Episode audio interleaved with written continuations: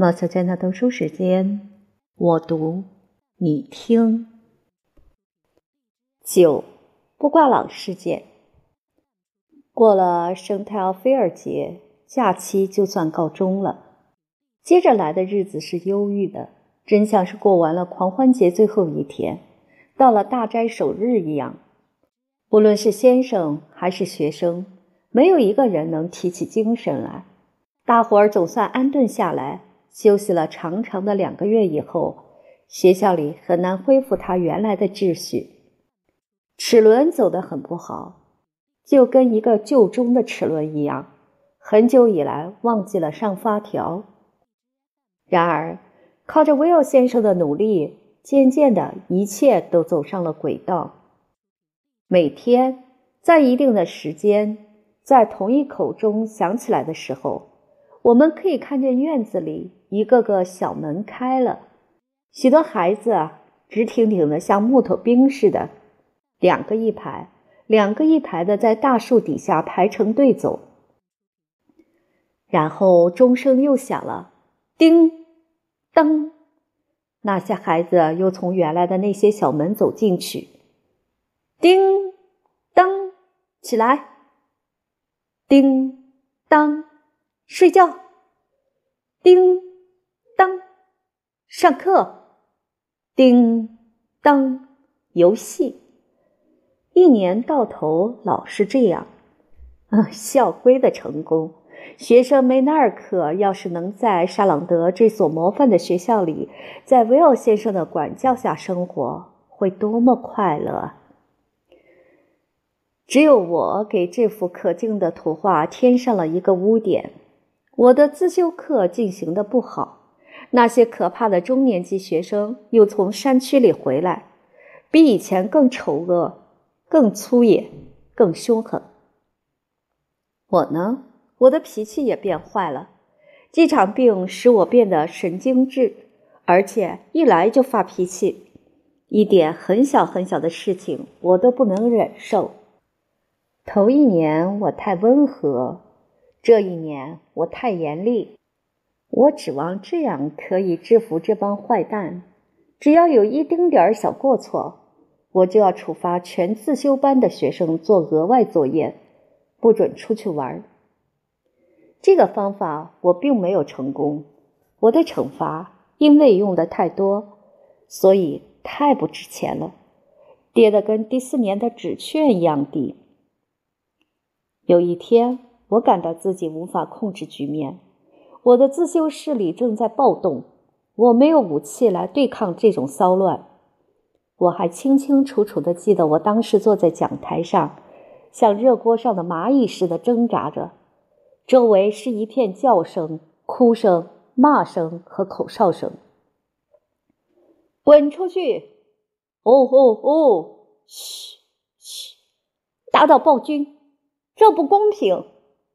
墨水瓶像雨一般的扔过来，纸团纷纷落在我的桌子上。所有这些小怪物借口生变，拥作一团的掉在我的讲台上，一边还发出猴子般的叫声。有时候我实在没有办法了，就把维奥先生请来帮忙。您想想看，这有多么丢人！自从圣泰奥菲尔节以来，拿钥匙的那个人对我非常严厉。而且我也觉得出来，他看到我苦恼，感到高兴。他只要手里拿着钥匙，冷不防走进自修室，就跟一块石头扔进有许多青蛙的池塘一样。一转眼，大伙儿都回到自己的位子上，低着头看书，静的连苍蝇飞都可以听见。维奥先生来来去去的走一会儿，一边还在寂静中晃着他那串铁东西。然后带着讥嘲的眼光朝我看看，一声不响地走出去。我太不幸了，我的同事们，其余的那些学监都嘲笑我。校长，当我遇到他的时候，对我态度也很冷淡。这一定是威尔先生捣的鬼。最后，我没防到又发生了布瓜朗事件，这一下可完了。这个不挂郎事件呢，我担保他还留在学校的校史里，我担保到今天沙朗德还有人谈他呢。就说我吧，我也愿意谈谈这件可怕的事儿。把这件事的真相公诸于世的时候已经到了。十五岁，大脚，大眼睛，大手，额头很低，气派完全像个乡下老粗。这就是德波瓜朗侯爵先生的模样。他是中年级学生院子里的霸王，塞文山区的贵族在沙朗德学校中唯一的代表。校长非常器重这个学生，因为学校有了他这样一个贵族学生，招牌要漂亮多了。在学校里，别人只称呼他侯爵，谁都怕他，就连我也多少受到大伙儿的影响。跟他说话也总要留意三分。有一段时间，我们相处的很好。侯爵先生常常很没有礼貌的望着我，或者回答我的话。这种态度使人往往要想起旧制度。但是我明白对方是难对付的，所以装作一点儿也没有注意到。然而有一天，正上着自修课，侯爵这个无赖竟然回起嘴来了。态度傲慢到令我完全不能忍耐的地步。德布挂朗先生，我竭力保持冷静，对他说：“把您的书收起来，立刻出去。”这种对下属的命令口气，这个家伙一辈子还没有听到过。他一下子愣住了，在他的座位上一动也不动地望着我，眼睛睁得老大。我明白，我闯了大祸，可是已经事成骑虎，一下子也退不回来了。出去，德不挂老先生！我又重复了一次我的命令。学生们焦虑地等着。我的自修室里有这么安静，还是第一次。侯爵听到我的第二次命令，才从惊讶里清醒过来。您倒是应该瞧瞧，他是用什么样的态度回答我。我不出去，整个自修室里响起了一片赞赏的低语声。我勃然大怒，从讲台上站起来：“先生，您不出去，咱们倒来瞧瞧吧。”我走下来，老天可以为我作证，当时我可丝毫没有动手的意思，我仅仅想用坚决的态度来吓唬吓唬侯爵。可是他看见我从讲台上下来，开始冷笑起来。他笑得那么傲慢，所以我才想到抓住他的领子，把他从他坐着的凳子上拎出去。这个坏蛋有一根很长的铁尺藏在制服里，我刚举起手，他就狠狠地在我胳膊上打了一下，痛得我忍不住叫起来。自修室里的人全都拍起手来，打得好，侯爵。这一来，我可失去理智了。我一步跳上桌子，再一步跳到侯爵身上，我掐住他的喉咙，脚、拳头、牙齿我都用上了，而且用的非常成功，把他从他的位子上赶起来，迫使他连滚带爬的逃出了自修室，一直逃到院子中间。其实这只是一秒钟的事儿，连我自己也绝不会相信自己有这么大的力气。学生们都呆住了，再也没有人叫打得好，侯爵。他们吓坏了。不挂老是强者中的强者，竟被这个文弱的小卒子打了，真是了不得。我得到了威信，而侯爵却失掉了声望。我又爬上讲台。脸还是苍白的，身子还激动的发抖。所有学生的脸都连忙伏在书桌上，整个的自修室都服帖了。可是校长威尔先生，他们知道了这件事会怎么样呢？怎么，我竟敢举手打学生，打德布瓜朗侯爵，打学校里的贵族？我简直是想让人把我撵走啊！想到这些，已经太晚了一点。我不再像刚才那么得意，反而不安起来。现在该轮到我害怕了。我心里想，侯爵一定告状去了。我每一分钟都在等着校长进来。我一直哆嗦到自修课下课，然而却没有一个人来。在课间休息的时候，我看见布挂朗跟别的孩子在一起笑玩的，心里很诧异。我多少放下一点心。这一整天平平安安过去，我猜想这个坏蛋一定是保持沉默，我也用不着提心吊胆了。不幸的很，下一个星期四是假日晚上，侯爵先生没有回到寝室里来，我好像有预感似的，整夜没有睡着。第二天。第一堂自修课上，学生们望着布挂朗的空位子，交头接耳地说话。我虽然脸上看不出什么来，心里却急得要命。大约七点钟，门突然开了，所有的孩子都站起来。这一下子，我真的完了。校长第一个走进来，维尔先生跟在他后面，在后面是一个个子高高的老头。他穿着一件很长的礼服，扣子一直扣到下巴颏底下，脖子上系着一根四指高的棕毛假领子。这个人我虽然不认识，但是我当时就猜出了他一定是老德布挂朗先生。他捻着蓄得很长的小胡子，低声的不知在咕哝什么。我连从讲台上下来迎接这些先生的勇气都没有了。他们进来以后也不向我打招呼，他们三个人都站在自修室当中，一直到出去都没有朝我这边望一眼。头一个开火的是校长，先生们，他对学生说：“我们到这儿来完成一个困难的、非常困难的使命。你们的学监中有一位犯了如此严重的错误，因此我们有责任给他一次当众责备。”说到这儿，他开始责备我，至少责备了我有一刻钟。所有的事实都曲解了。侯爵是学校里最好的学生，我无缘无故的欺负了他，这是无法原谅的。最后是我没有尽到一点责任，我怎么来答复这些指责呢？我总是想替自己辩护。校长先生，请原谅。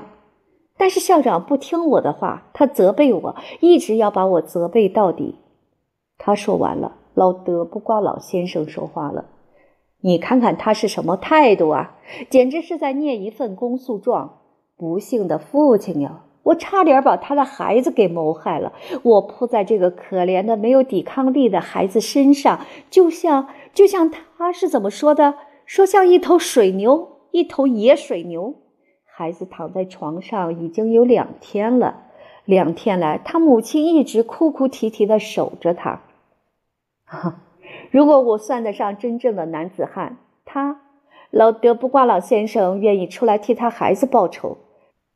可是我只是一个小下三滥，所以他可怜我。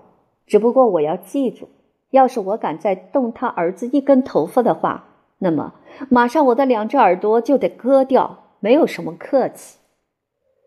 学生们听着这番动听的演讲，都偷偷的在笑。威尔先生的钥匙也高兴的拼命摇晃。可怜的我在讲台上站着，脸气得铁青。我听着所有这些侮辱话，受着所有这些羞辱，克制住自己，一句话也不回答。如果我回一句嘴，就会给学校开除。到那时候，又有哪儿可去呢？过了一个钟头，这三位先生的动听的话终于都说完，退了出去。他们出去以后，自修室里闹成一片。我想让大伙儿安静一点可是没有用处。孩子们当着我的面笑我。不挂朗事件把我的威信扫得一干二净。啊，这真是一个可怕的事件。整个城里都轰动了，在小俱乐部里，在大俱乐部里，在咖啡馆里，在音乐会上，别的事儿不谈了。有几个消息灵通的人，甚至把细节说的简直到了令人发指的地步。看来这位学监先生是个怪物，是个吃小孩的妖怪。他对待孩子们残酷到了闻所未闻的地步。在谈到他的时候，大伙儿只管他叫刽子手了。等到小布挂朗在床上待腻了，他的父母就把他安置在客厅里最漂亮的地方的一张长椅上。整整一个星期里面，川流不息的人在这个客厅里进进出出。这位受害者出足风头，成了人人关心的对象。别人叫他讲述事情的经过，他讲了又讲。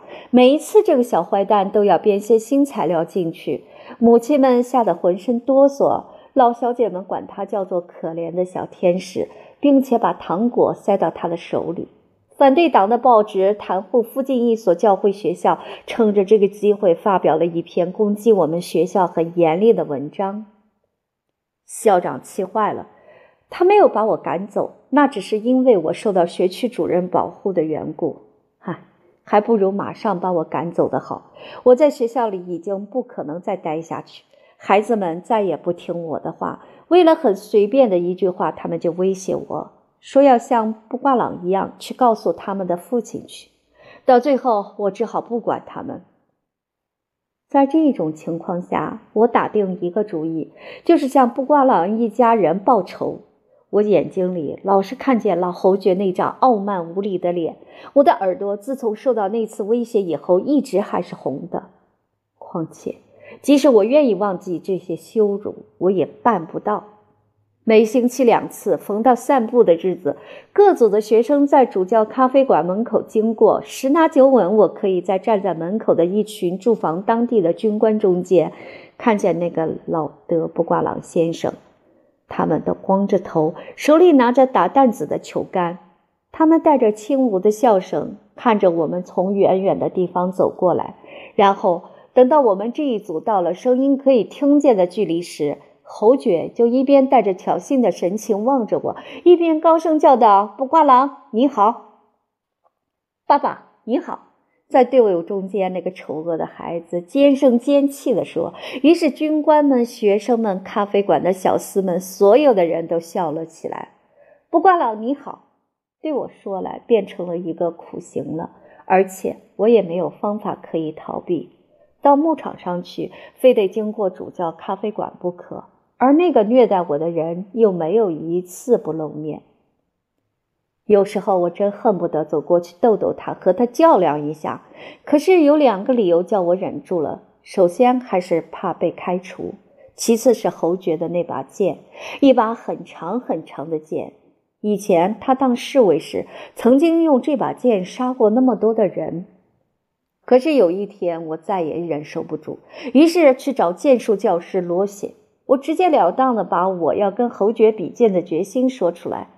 罗西。我已经很久没有跟他说过话了。他一开始听我说话的时候态度相当冷淡，可是等我说完了，他情不自禁、热烈地握紧了我的两只手。好极了，达尼埃尔先生，我早就看出来了，你这副样子就不可能是个懦夫。但是你为什么又老跟着你的 Will 先生在一起呢？我们总算又得到你了，过去的一切都忘掉吧，把手给我。您是一个高尚的人，现在。谈谈您的事儿吧，您受到了侮辱吗？好，您打算要求赔礼道歉吗？很对。说到武器，您一窍也不通，是不是？好，好，很对，很对。您想让我来防止您给这个老混蛋刺穿，是不是？好极了，您到大厅里来，六个月以后，您准可以把他刺个对穿。听见好心肠的罗谢肯这么热心的支持我，我高兴的脸都红了。我们讲定了上课的事儿，每星期三个钟头。我们还讲定了价钱，这个价钱可以说很例外，的确很例外。我后来才知道，他让我付了比别人贵两倍的价钱。等到所有这些条件都定好以后，罗谢亲热的挽住我的胳膊。达尼埃尔先生，他对我说：“今天太晚了，咱们来不及上第一课。不过，咱们还是可以到巴尔贝特咖啡馆去结束咱们的交易。走吧，别太孩子气了。难道说巴尔贝特咖啡馆叫您害怕？他妈的，来吧！离开您那帮子老学究，您可以在那儿找到许多朋友，许多好小伙子。”奶奶的，许多高尚的人跟他们在一起，你很快就可以摆脱对你有害的那种娘们气了。唉，我经不住他的引诱。我们到了巴尔贝特咖啡馆，咖啡馆里还是跟从前一样，充满了叫嚷声、烟、浅红色的裤子，还有挂在原来的挂衣钩上的那些原来的军帽和原来的腰带。罗西的朋友们张开胳膊迎接我。他说的对，他们都是高尚的人。等到我他们知道了我跟侯爵的那一段故事以及我的决心以后，他们一个跟着一个的来握紧我的手，说：“好极了，年轻人，真行。”我也是一个高尚的人。我叫来了潘吃酒，大伙儿喝酒，预祝我的胜利。在这些高尚人中间，当场做出了决定：到学期终了，我一定要把德布挂朗口诀杀死。